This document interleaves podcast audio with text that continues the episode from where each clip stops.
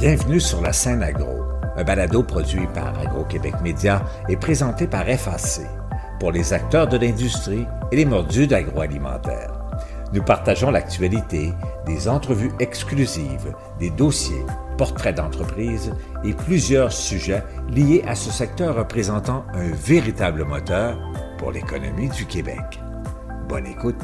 Ici Lionel Levac. Au-delà de 340 groupes ou entreprises ont participé au défi d'agriculture et agroalimentaire Canada contre le gaspillage alimentaire. Des 12 finalistes retenus, quatre sont du Québec et participent à la sélection des deux gagnants que l'on connaîtra plus tard cette année. Je vous présente les quatre entreprises finalistes québécoises. Voici mon reportage. Le défi de réduction du gaspillage alimentaire avait été lancé en 2020. 343 entreprises et organisations, la plupart du Canada mais quelques-unes de l'étranger, s'étaient inscrites. En fait, elles devaient soumettre leur modèle d'affaires comme démonstration d'activité pouvant permettre de prévenir le gaspillage alimentaire, en particulier en réacheminant des rejets de la production d'aliments entre la ferme et l'assiette vers d'autres usages, assurant ainsi un système alimentaire plus durable la ministre Marie-Claude Bibeau alors qu'elle rendait publique la liste des douze finalistes. Aujourd'hui, on a atteint une autre étape du défi de réduction du gaspillage alimentaire. Votre vision, vos idées originales et vos solutions créatives nous amènent à réfléchir autrement pour relever les défis complexes entourant la réduction de nos émissions de gaz à effet de serre et notre sécurité alimentaire. Abokitchi, blanc de gris champignons frais, Circular Innovation Council, Food Cycle Science, Mission Loop, Outcast Foods, Savor Metrics, Station Food or Station Food, Top Grade Ag, Toujours Bon, Tricycle et Vivid Machines. Félicitations à chacun d'entre vous.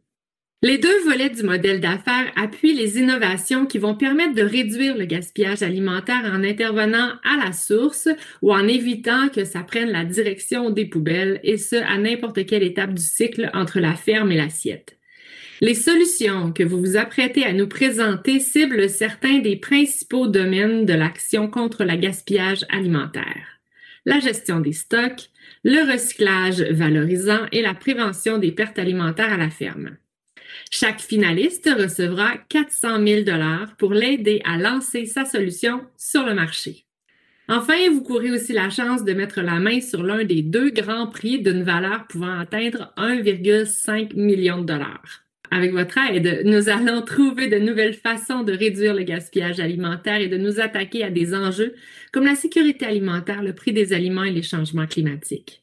Vos idées sont des solutions gagnantes sur toute la ligne. Encore une fois, merci. Je vous souhaite le meilleur des succès lors de la prochaine étape du défi. Quatre entreprises québécoises sont donc parmi les finalistes et je vous les présente. Tout d'abord, Blanc de Gris avec Dominique Lynch-Gauthier, cofondatrice. Chez euh, Blanc de Gris, on a développé un procédé de culture de champignons qui euh, valorise la drèche de bière, donc c'est le, le grain résiduel de la fabrication de bière, en substrat pour cultiver des champignons. On valorise aussi d'autres sous-produits alimentaires comme euh, la pellicule de café, qui est le résidu de la torréfaction du café, et euh, du son, du son de blé aussi dans nos substrats, donc le, milieu de, vie des, des champignons et, euh, et aussi leur, leur nourriture.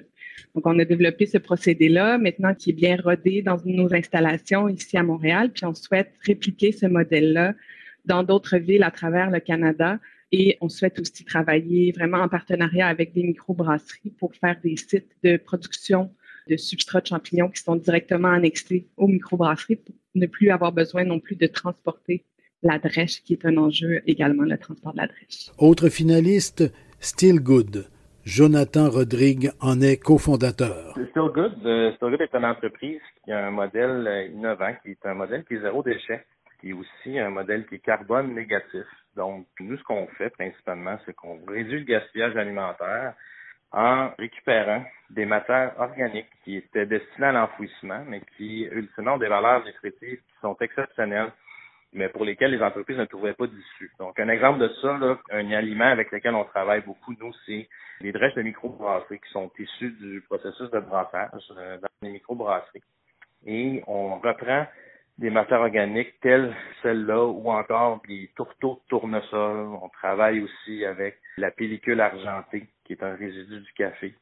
Et nous, on en fait des farines, des farines qui sont à forte teneur en fibres et en protéines. Donc, c'est des ingrédients qui sont en fait des prébiotiques, qui sont extrêmement intéressants au niveau des valeurs nutritives, au niveau améliorer la santé des gens qui les utilisent. Après les avoir transformés en farine, on les réintroduit en tant qu'ingrédients dans des produits qu'on commercialise. Par exemple, des biscuits, on commercialise aussi du granola qui est fait avec ça. On fait du pain il y a certains partenaires euh, qui travaillent avec nous. On a des pains qui ont ça dedans. je peux peut-être vous donner un exemple. Un partenaire euh, qui est la microbrasserie Les Trois Brasseurs. Bon, les Trois Brasseurs ont une particularité où eux ont un brassage à même chacun de leurs restaurants, donc dans tous les différents établissements. La drèche, tous leurs grains, suite au brassage, étaient envoyés à l'enfouissement, la totalité. Donc, on a développé un modèle où nous, on fait la récupération de ces grains-là juste à temps dans tous les établissements, la totalité, et on les transforme en farine. Et ils sont ensuite réintroduits sur leur menu dans différents items, comme par exemple des pains burgers, où c'est utilisé aussi comme la chapelure. Donc, l'idée, c'est vraiment d'avoir un principe circulaire où, au lieu que la matière ait à l'enfouissement, nous, on la récupère, on la retransforme pour ensuite être réintroduit via différents aliments. Troisième entreprise québécoise finaliste du défi de réduction du gaspillage alimentaire, Loop Mission.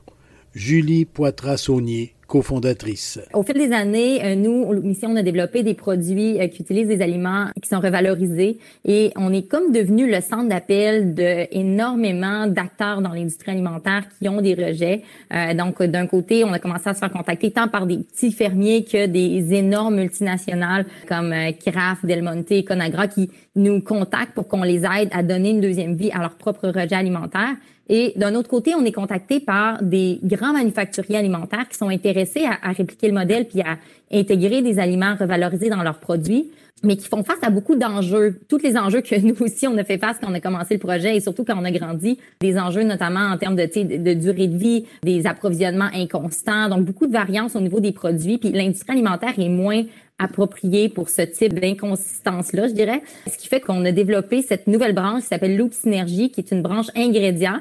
Puis ça vise vraiment à être l'intermédiaire qui permet de transformer les fruits et légumes rejetés en ingrédients qui sont facilement utilisables par l'industrie alimentaire. Donc, c'est une façon de contrecarrer tous ces enjeux-là, donc en les transformant en ingrédients qui sont stables, qui sont constants, euh, qui ont une plus longue durée de vie. Donc, on les transforme en jus, en purée, en poudre, sous diverses formes et vraiment adaptés aux besoins de chacun des transformateurs alimentaires. Donc, c'est un nouveau projet pour créer ce mouvement-là et pour faire en sorte que n'importe quel transformateur alimentaire pourrait substituer un ingrédient qu'ils utilisent déjà dans leurs produits, par exemple une purée de fraises dans un yogourt, donc par notre purée de fraises revalorisée dans leur yogourt. Donc, c'est vraiment une façon de créer un mouvement tous ensemble puis d'avoir d'autres joueurs, dont les plus grands joueurs de l'industrie, à, embarquer dans le mouvement. Enfin, l'entreprise Tricycle avec Louise Hainaut-Étier cofondatrice. Tricycle est une ferme d'économie circulaire de proximité urbaine. Chez Tricycle, on valorise des sous-produits agroalimentaires qui sont issus de différentes euh, industries.